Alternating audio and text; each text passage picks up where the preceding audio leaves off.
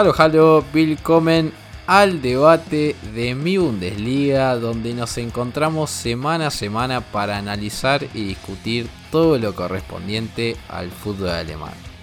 Y como no puedo haber un debate con una sola persona, me encuentro con mis compañeros de siempre, que es un lujo, y directamente me voy a Argentina a saludar a Tomás Ince, arroba Tyleverkusen. ¿Cómo va Tommy y qué título me traes el día de hoy?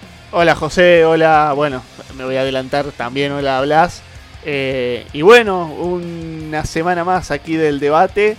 Y el tema de hoy es un poco una crítica que yo le hago a los aficionados sin memoria del Borussia Mönchengladbach. Que bueno, tienen razones para estar enojados después de perder el derby con el Colonia. Aunque las críticas desmedidas a Marco Rose yo yo no de, ahí no, no, puntualizaría tanto. Después estaremos hablando de eso, pero yo me quiero quedar con los hinchas, los hinchas sin memoria. Tranquilos muchachos, que el Gladbach no está en su mejor momento, pero hay que tener un poquito de memoria antes de empezar a tirar dados dos puntos antes. Bueno, ya, empezamos con todo. Aficionados sin memoria. Creo que es un gran, gran, un gran título. Un gran título que Dicho sea de paso, en la previa coincido un poco con Tommy. Pero antes, antes saludo a, ya anticipó Tommy ahí, a Blas Díaz, arroba Blaje Díaz en Twitter. ¿Cómo va Blas desde España? Eh, buenas José, buenas Tommy, encantado una semana más. Y mi título, básicamente, ya hablamos hace un par de semanas de la mala situación del Hertha. Eh, ahora ha llegado Pal Dardai. Y mi título va eh, hacia que el equipo ha mejorado en cuanto a sensación y en cuanto a juego, pero en cuanto a resultados sigue siendo muy mediocre. Otro título en el cual coincido, ya lo vamos a estar desarrollando, pero hay mucho para hablar del querido Hertha que está en una crisis que parece no tener fin. Y ahora me toca presentarme a mí. Mi nombre es José Ignacio Lagos. Me encuentran en Twitter como arroba gaspachen. Y el título que les traigo hoy básicamente es una pregunta que me parece que nadie la puede resolver, nadie la puede contestar hasta el momento. Pero seguimos con la crisis de Borussia Dortmund. Pero la crisis real está detrás de todo. Y la pregunta es, ¿qué hacemos con el arco, con la portería de Borussia Dortmund? Ahora sí, vamos a ir directamente al debate. Subimos un poquitín la música y ya venimos con el debate de mi Bundesliga.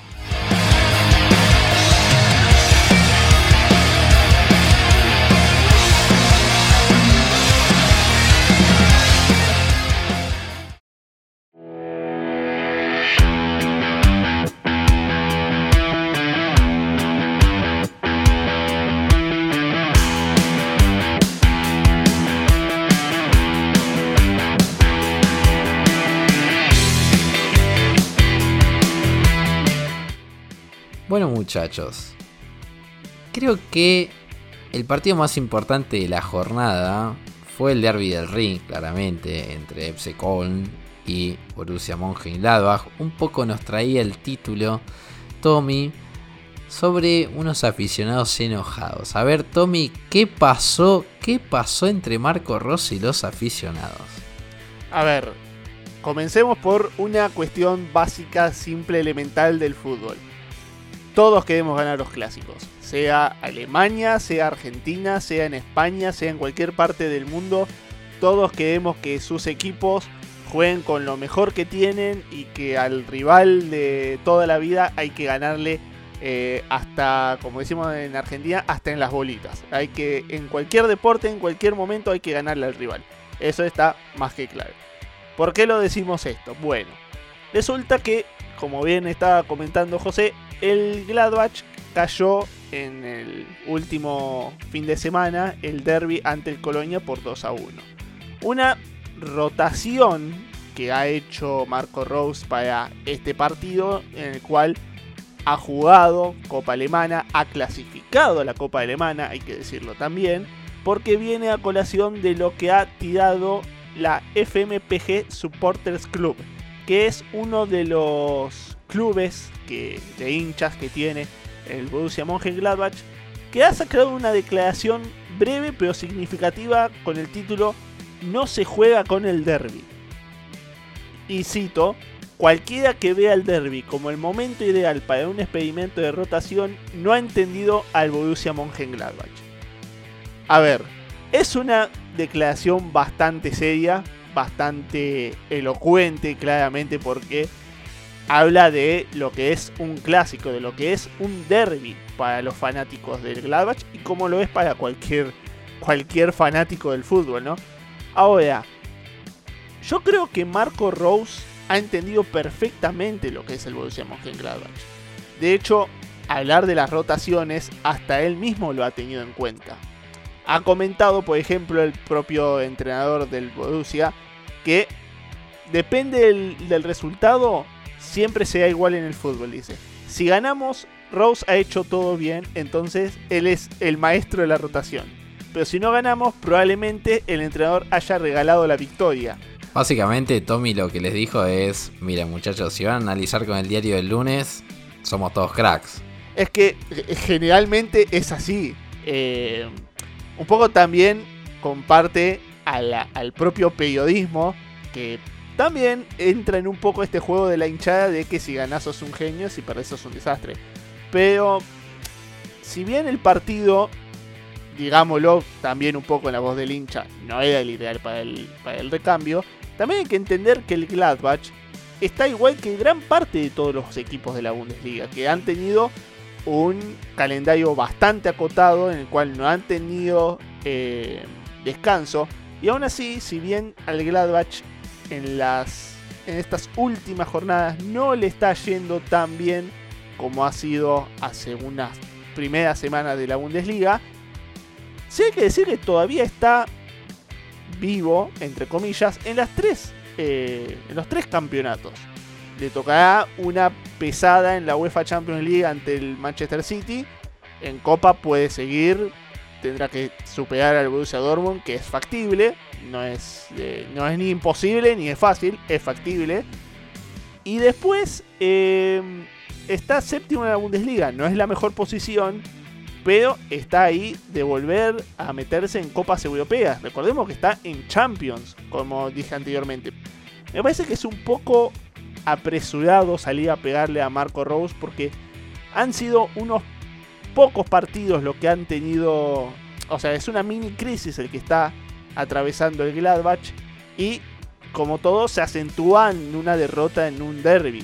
Pero después, tratar de salir a pegarle por este resultado no más. Y no tener en cuenta todo lo que ha logrado Rose, que hace unos pocos meses era el genio, el crack, porque nos hizo clasificar a Champions y que hasta estuvo primero en una fase de grupos de Champions qué sé yo, para mí es un poco demasiado tener esta crítica solamente por un partido, más allá de que sea un derby. Para mí lo, lo que los enoja, y lo voy a decir así sin pelos en la lengua, es que Marco Rose va a ser el próximo entrenador de Borussia Dortmund.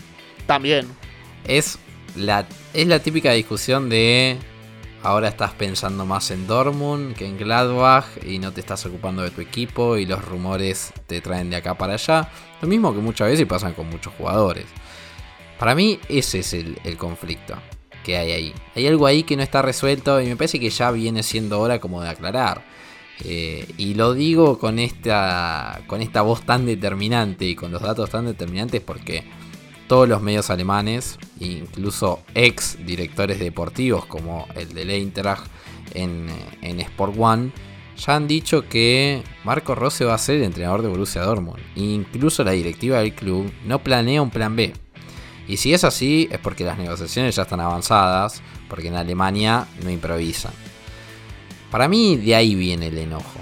Porque es cierto que no viene jugando de la mejor manera, eso hay que decirlo. Pero, ¿qué quieren que haga con este equipo? Tampoco es que tiene un fondo armario eh, que, le sobran los jugadores, que se le caen los jugadores. Eh. Se tuvo que aguantar la de Marcos Turam. Eh, se tuvo que aguantar la de Emboló, que se escapa por los techos con la policía persiguiéndolo. Bueno, me parece un poco de paciencia, ¿no? Me parece que también los jugadores un poco tienen que, agarrar el guante. No sé cómo le veo a Blas, pero para mí el enojo viene un poco por ahí. Mm, puede que sea por eso, pero yo del fondo también entiendo eh, que haya tanta queja, porque teniendo aquí a la vista el calendario, el Gladman no, tiene que jugar ningún partido entre semanas hasta el día 24, que es precisamente la Champions. Y si había un partido para rotar, es justo el partido que tienen antes de, jugar contra el City, que es precisamente contra el Mainz.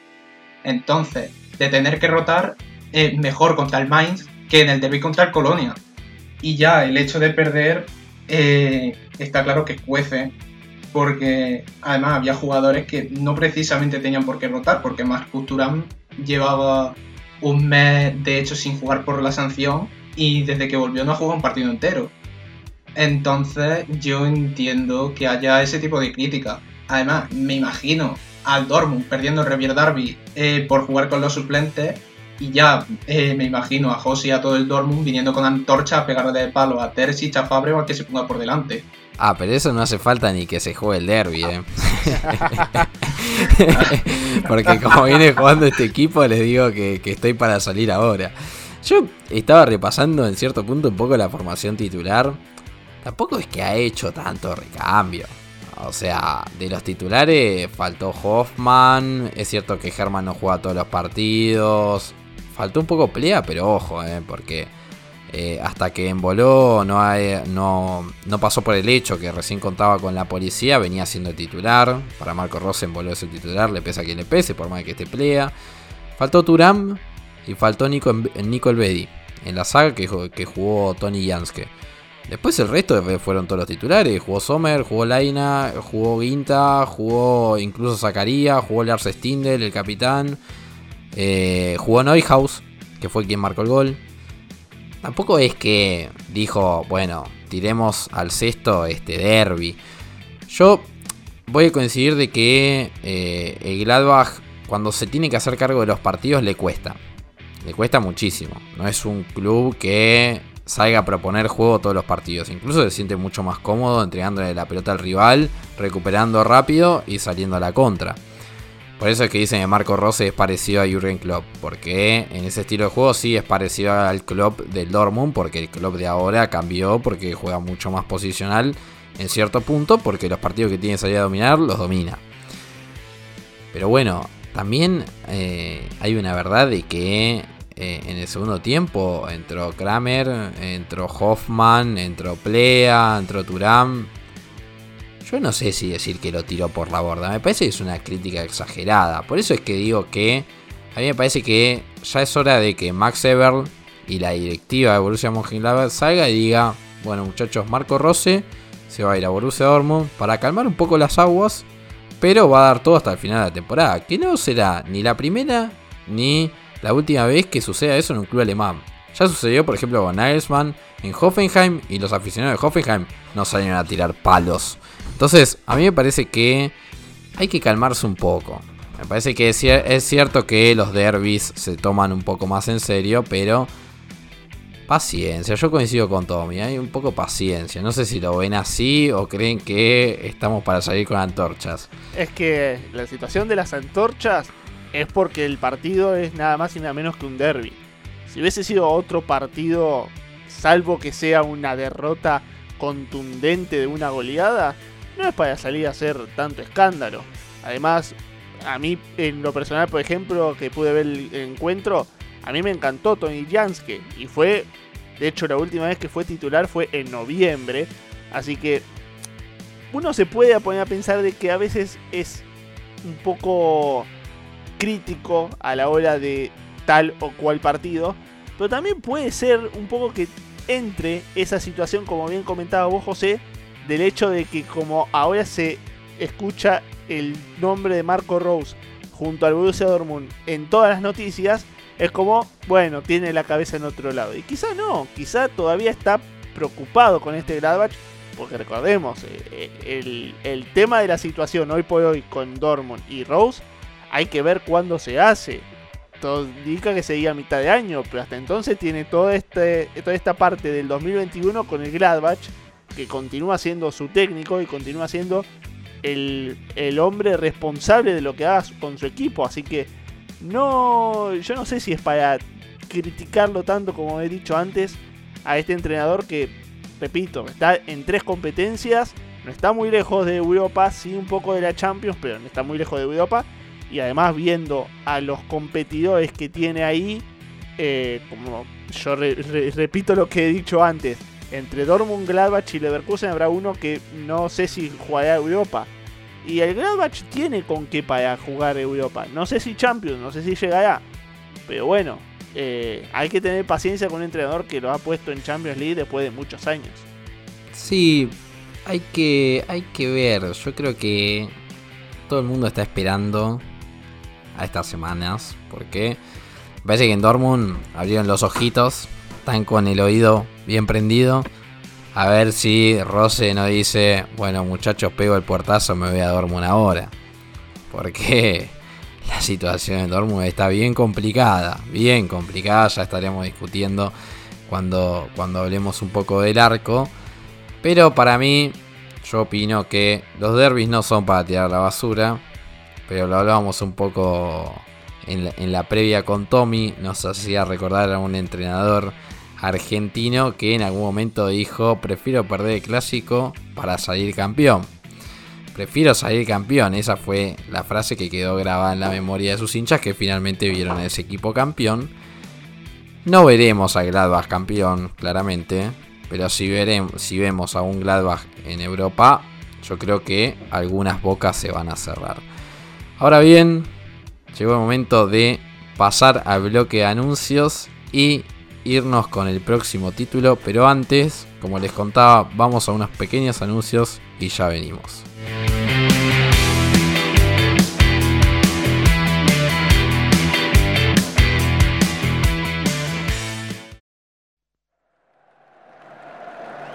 ¿No te quieres perder nada del fútbol alemán?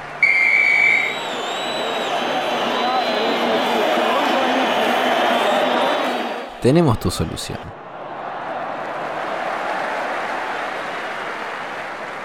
En Twitter, Facebook y en Instagram nos encontrás como Mi Bundesliga. ¿Con eso no te alcanza? Suscríbete a nuestro canal de Telegram encontrando el link en las redes sociales mencionadas. Ahora sí, que Manuel Neuer envidiaría tu capacidad para anticipar no a la pelota, sino a la noticia.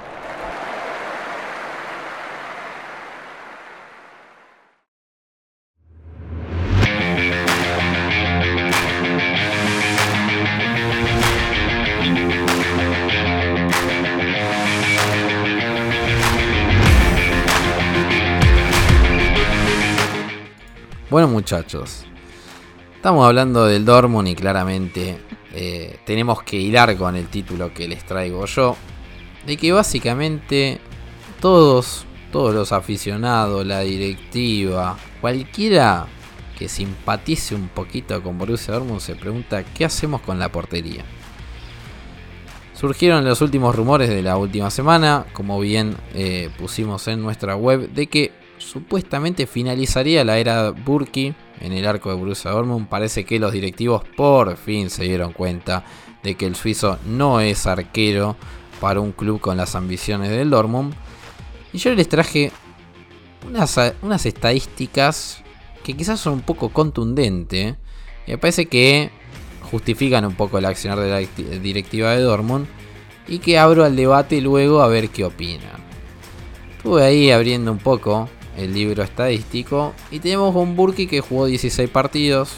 En esos, en esos 16 recibió 26 goles. Con un promedio de 1,6 goles por partido. Bastante, bastante complicado. En donde en esos 16 partidos recibió 80 disparos. Salvó 48 de esos 80 disparos. En esto se ubica en el décimo tercer puesto de los arqueros de la Bundesliga. Y de los 32 disparos sobrantes, 6 lo salvaron su compañero y el resto claramente eh, fueron goles. Si nosotros vamos a la estadística y no contamos que tuvo compañeros tan solidarios, tenemos 32 disparos que fueron al arco que Burki no pudo tapar. Y que le faltaron 8 disparos para que nosotros digamos de que cada dos disparos que van al arco, uno gol. Creo que es una estadística irrefutable. Y me parece que un arquero que tiene las ambiciones de no solamente clasificarse a Champions League, porque yo creo que con un delantero como Erling Haaland uno no puede decir que el objetivo de la temporada es la Champions League, el pasaje a Champions League, sino que tiene que ir a por todo. E incluso algunos protagonistas dicen que le quieren competir al Bayern, después eso no se da en la práctica. Pero me parece que son números que son apabullantes. Ahora bien, vamos a los rumores. Me parece que hay algunos nombres. Por lo menos ya decimos que Onana se bajó por el caso del doping que le ha saltado. Y después ha surgido el nombre Gulashi. Y no mucho más. No mucho más. Algún nombre del fútbol de Portugal. Y ahí la pregunta que les hago a ustedes. ¿Qué hacemos? ¿Lo seguimos dejando a Burki? ¿Probamos a Hits? Que el último fin de semana no me pregunten.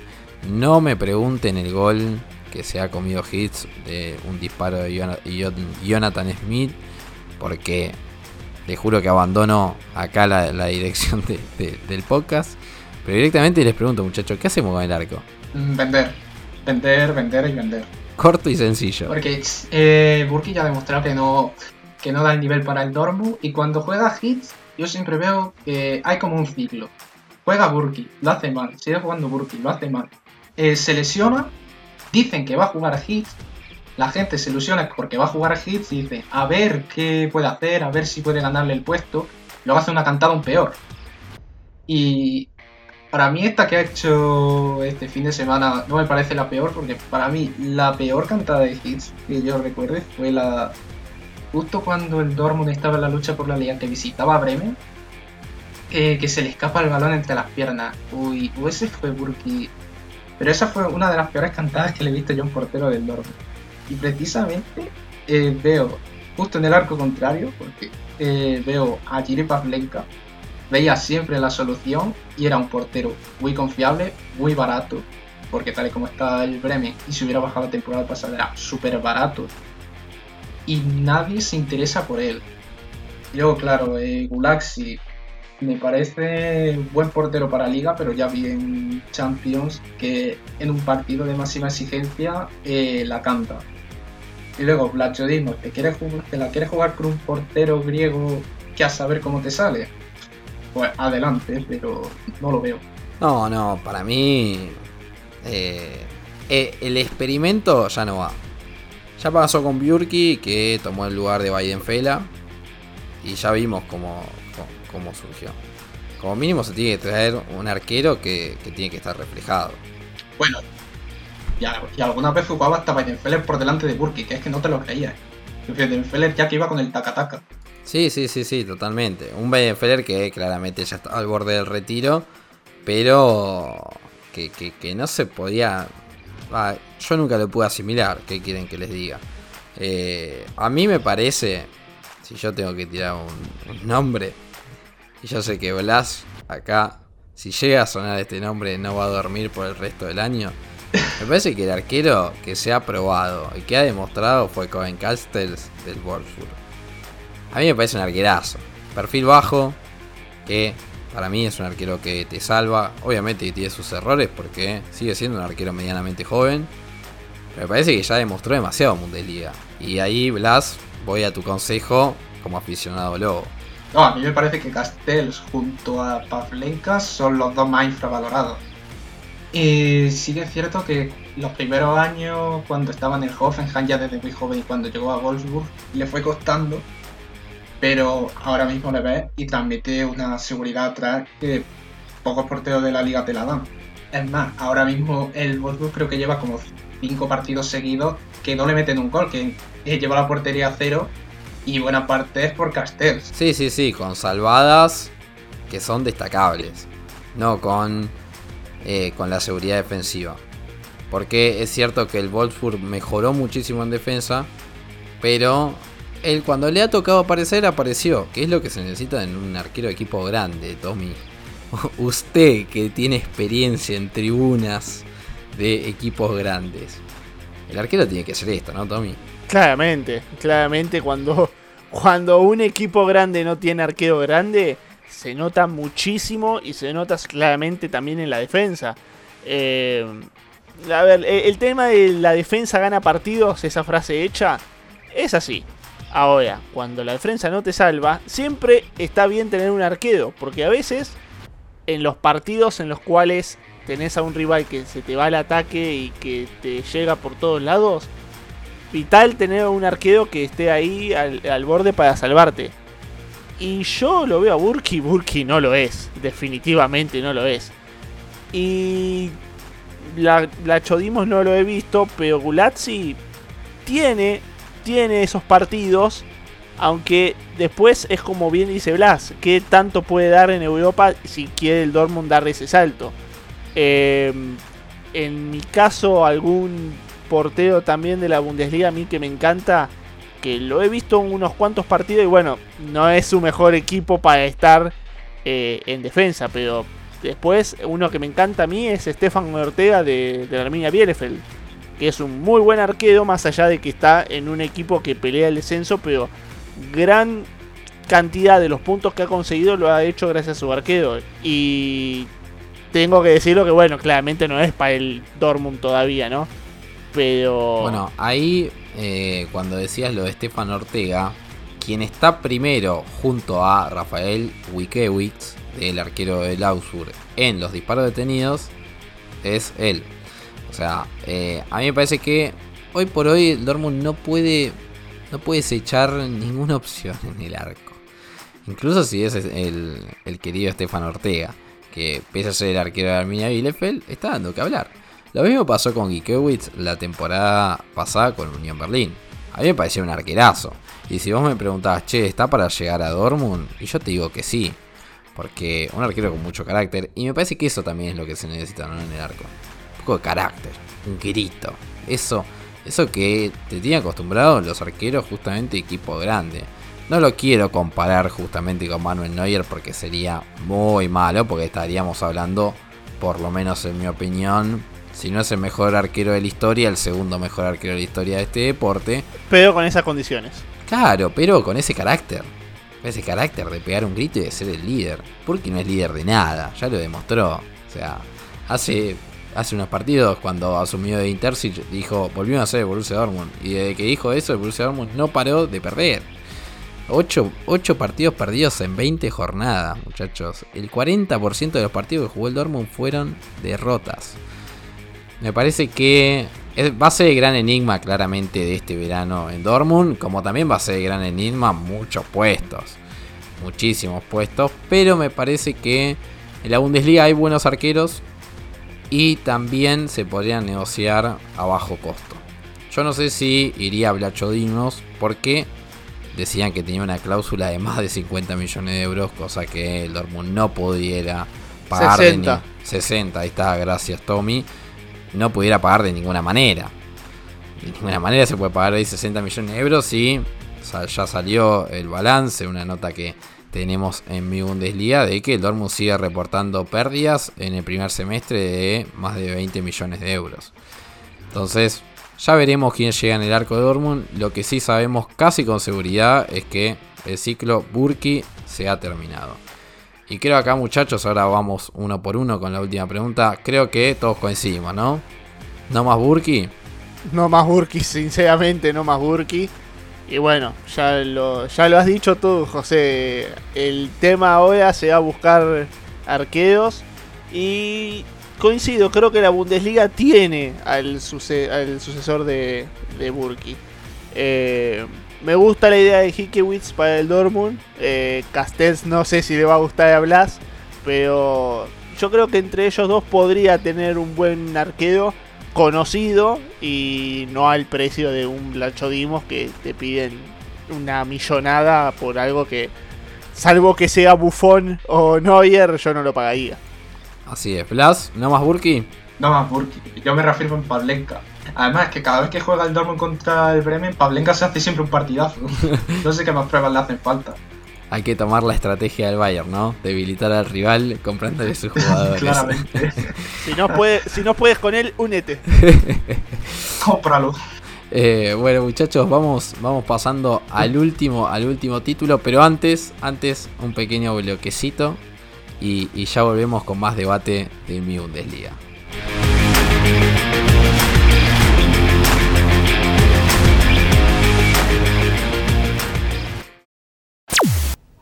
El Gegenspieler wie zwei oder drei, diese Spieler waren schwach wie eine Flasche leer. Ha gespielt Mehmet, oder ha gespielt Balder, oder ha gespielt Trapattoni. Was erlaubt Strunz? Diese Spieler beklagen mehr als Spiel.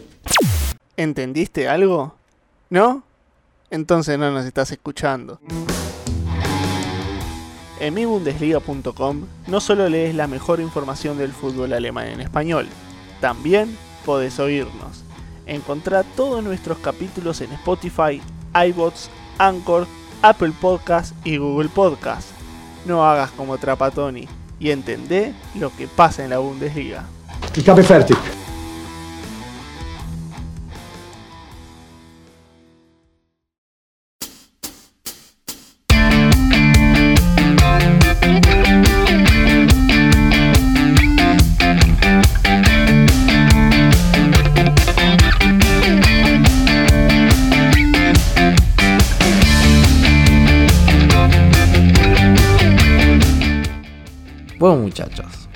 Ya hablamos del desastre de, Roman Björky en, el arco de Borussia Dortmund, pero vamos a hablar creo que del desastre de la temporada, más allá de Epse Schalke, que ya le queda chiquita la palabra desastre. Pero, a ver qué me cuentas Blas, escuché por ahí Hertha Berlín y me parece que todos vamos a coincidir que es el gran, gran, gran desastre de la temporada de la Bundesliga. Sí, además hace relativamente poco ya hablamos de que el equipo iba fatal y le tiramos bastantes palos a la batida. Eh, ahora han fichado a Dardai para que vuelva. Ya estuvo antes de que se antes de que llegara Pichovic y se liara, se liara Parda ahí en el equipo.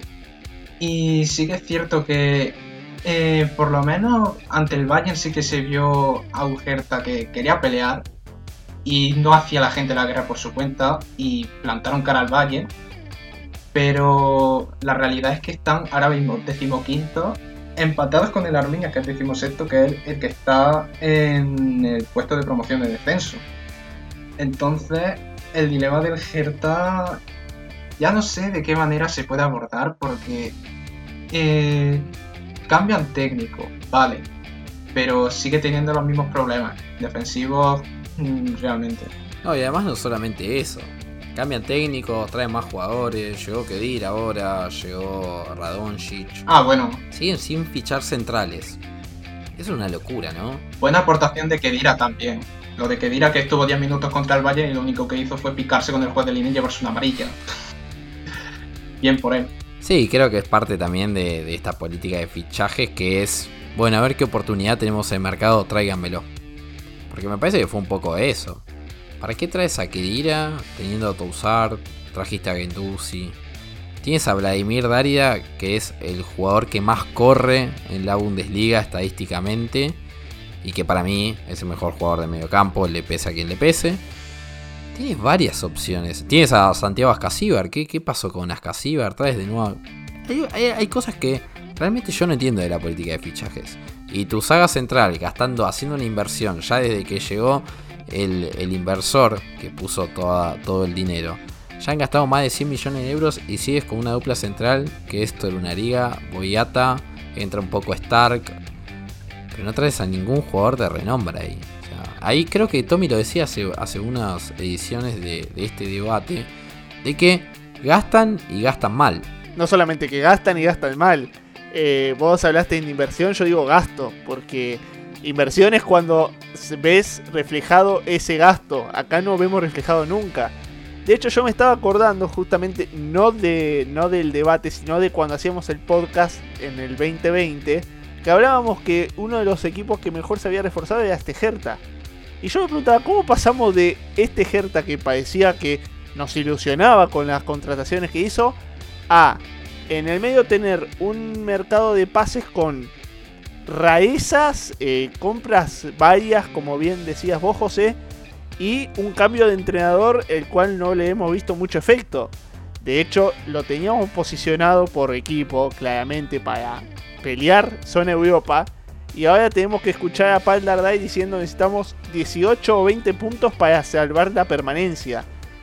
Yo creo que hay algo bastante inusual en lo que hemos visto en este, este perdón, me he quedado con el último, eh, eh, con este Hertha que es raro cómo se le ha caído a pedazos toda este, este, esta inversión, porque además es el Hertha, yo lo que he visto, era un club medianamente sustentable, o sea, no lo veía peleando en zona de Europa, pero tampoco lo veía en la zona de abajo.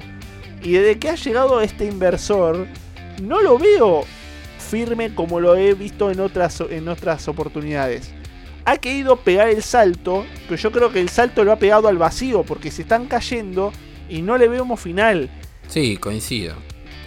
Y saben que me arriesgo un poco más estaba mejor antes, vamos a decir la verdad. Eh, es cierto que al finalizar el mando, el anterior mando de Paldarray, el equipo ya se había desgastado mucho al mando del húngaro, un equipo que jugaba feo, que no tenía un juego vistoso, que era muy difícil igual visitar Berlín, de local se hacían bastante fuertes, pero que en definitiva se ha quedado sin argumentos para ir a ganar los partidos me parece que cuando haces estas inversiones tienes que calzarte el traje. Y ahora la pregunta que me hago es, lo mismo que me preguntaba los anteriores capítulos en Dortmund. Paso Klinsmann, Alexander Nuri, em, ahora vuelve Paldardai, Bruno Lavadía recientemente el último despedido. ¿Qué tiene que ver el estilo de juego de cada uno? Es traer por traer. Y creo que eso también habló un poco del despido de Michael Pretz en la dirección deportiva. Yo creo que tienen demasiadas opciones y eh, el que mucho abarca poco aprieta, decimos por acá. Y quieren abarcar tantos jugadores y tienen tanto plantel que en definitiva no terminan ni siquiera de armar un equipo de 11 jugadores. Me parece que eso pasa en todas las áreas del campo, menos en defensa que poquito tienen. Pero arriba un partido juega Piontek, otro partido entra Córdoba, después se lesiona Córdoba, entra Luque Bacchio, quieren recuperar a Il Rosun, pero traen a Radonjic.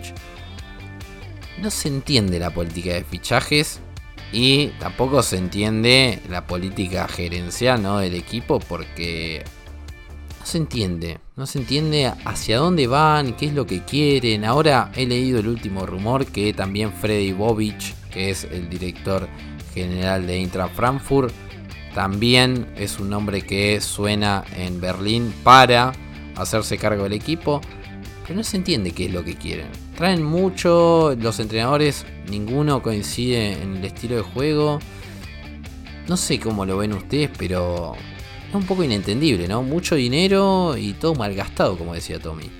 A mí el movimiento de buscar a Freddy Bobich eh, creo que es el vivo reflejo de lo que le pasa al Hertha, porque es un movimiento muy desesperado. Se creen que van a sacar a Bobich del Eintracht, que ahora mismo es uno de los equipos mejor gestionados y más sostenibles de la Bundesliga, eh, tanto financieramente como en cuestión de resultados y creen, de verdad creen posible llevárselo al barro eh, del Hertha. Mm, la verdad que la situación es muy dura. Y ojito, porque no me quiero poner en lo peor, pero un descenso a segunda, tal y como está la situación, eh, se carga al equipo, pero se lo carga. Sí, sí, sería perder toda la inversión también que, que hicieron. Y ojo que no están tan lejos, ¿eh? Si hoy no fuera por la diferencia de gol con Arminia Bielefeld, estarían en puestos de relegation. Y hay que tener en cuenta que, como el fin de semana pasado, el partido entre Bar Bremen y Arminia Bielefeld no se jugó por una intensa nevada en Bielefeld, eh, el, equipo que recién ascendió tiene un partido menos. Eh. No vaya a ser cosa que Arminia Bielefeld le robe un empate a Bar Bremen, porque hoy estamos discutiendo de un posible descenso y eso creo que ya sería una situación de catástrofe. Es cierto, falta de partido de relegation, pero con una inversión de más de 100 millones de euros, jugar relegation es un fracaso de temporada. No, y, sobre todo... Sí, sí, dime Tommy. No, y sobre todo algo que, que, bien comentabas vos antes, el tema de que no se ha quedado con... Eh, con un, con un proyecto determinado, o sea, ha pasado de defense, de, de, técnicos defensivos a técnicos ofensivos de un extremo al otro, que es como, ¿cuál es la idea de juego? Si ya desde tu proyecto no sabes cuál es la idea de juego que, que es para tu club, es complicado después tener que armarlo, sobre todo también para los propios jugadores, tener que adaptarse. Estás jugando 20 partidos con un entrenador que juega una cosa, llega otro tipo y te juega de una manera totalmente diferente, hasta que el equipo se logra adaptar, de última perdiste tiempo, perdiste partidos, se te va ese entrenador y después tenés que traer a otro técnico que quizás juega de otra manera y otra vez se tiene... Y es todo un círculo vicioso que después no ayuda y si sobre todo estás invirtiendo de sobremanera, no termina saliendo las cosas como uno las espera. Bueno, y luego el vestuario también también hay que tener valor para meterse ahí, porque recuerdo que Cuña se peleó con la Abadía y al final acabó fuera. Y ahora mismo Cuña eh, tuvo eh, mano a mano contra Neuer en el partido contra el Bayern y, encima va y la echa fuera.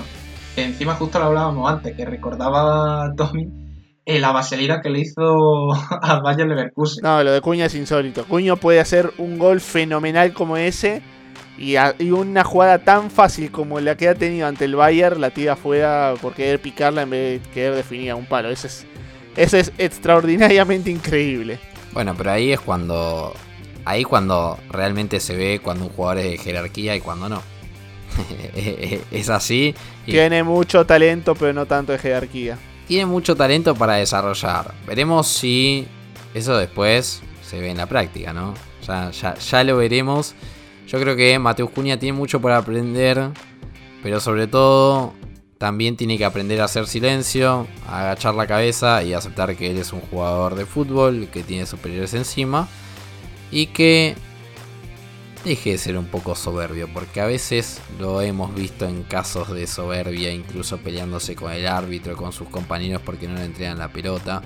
Pero bueno, creo que también eso es parte de los que tienen mucho talento, ¿no? Ahora bien muchachos, ya vamos más de 40 minutos de charla, ya llegó el momento de despedirnos, ya hemos pasado por lo último que ha dejado la fecha de fútbol alemán. Los despido, voy primero a Tommy que lo tengo más cerquita aquí en Argentina. Muchísimas gracias Tommy por otro capítulo del debate de mi Bundesliga. No, gracias a vos José, hablas y bueno, como siempre el agradecimiento a los oyentes que, están ahí, que nos escuchan, que nos mantienen con el feedback ahí del otro lado, con sus comentarios, también en Telegram, en las plataformas, donde sea que nos escuchan, nos siguen. Bueno, el agradecimiento a ellos porque, bueno, por esto lo hacemos y, nada. Ya la semana que viene otra vez con otro debate con, con todos ustedes y bueno, con José y con Blas que ya los vemos más que algunos aquí que tenemos gracias a, a esto del vídeo se lo vemos más que a otras familiares. Eh, ya, ya estamos para vivir todos juntos como si fuese un Big Brother a esta altura. Y me voy directamente a saludar a mi querido Blas, que sabemos que ya está pisando la madrugada. Así que muchísimas gracias, Blas, por el esfuerzo y por tenerte aquí de nuevo. Nada, el esfuerzo no de menos. Eh, gracias a ti, José, a Tommy también. Y toda la semana lo que dice Tommy, eh, poco más le puedo añadir. Así que muchas gracias a todos los que están escuchándonos. Y nada, hasta el próximo debate. Así es, lo mío va a ser muy simple. Sigan escuchando mi Bundesliga podcast, sigan escuchando todos los formatos con no solo Bayer, con Daniel Cadena, con y con Nahuel Miranda, no me lo quiero olvidar. Sigan escuchando las píldoras de los lunes y viernes y obviamente sigan escuchando este debate para saber lo más calentito del fútbol alemán, lo que todos queremos saber, lo que realmente se discute en el fútbol teutón. Y ahora sí, les mando un choque de codos, como les digo siempre, porque no les puedo mandar un abrazo, porque sigue este maldito COVID-19. y nos veremos en una próxima edición del debate de mi Bundesliga.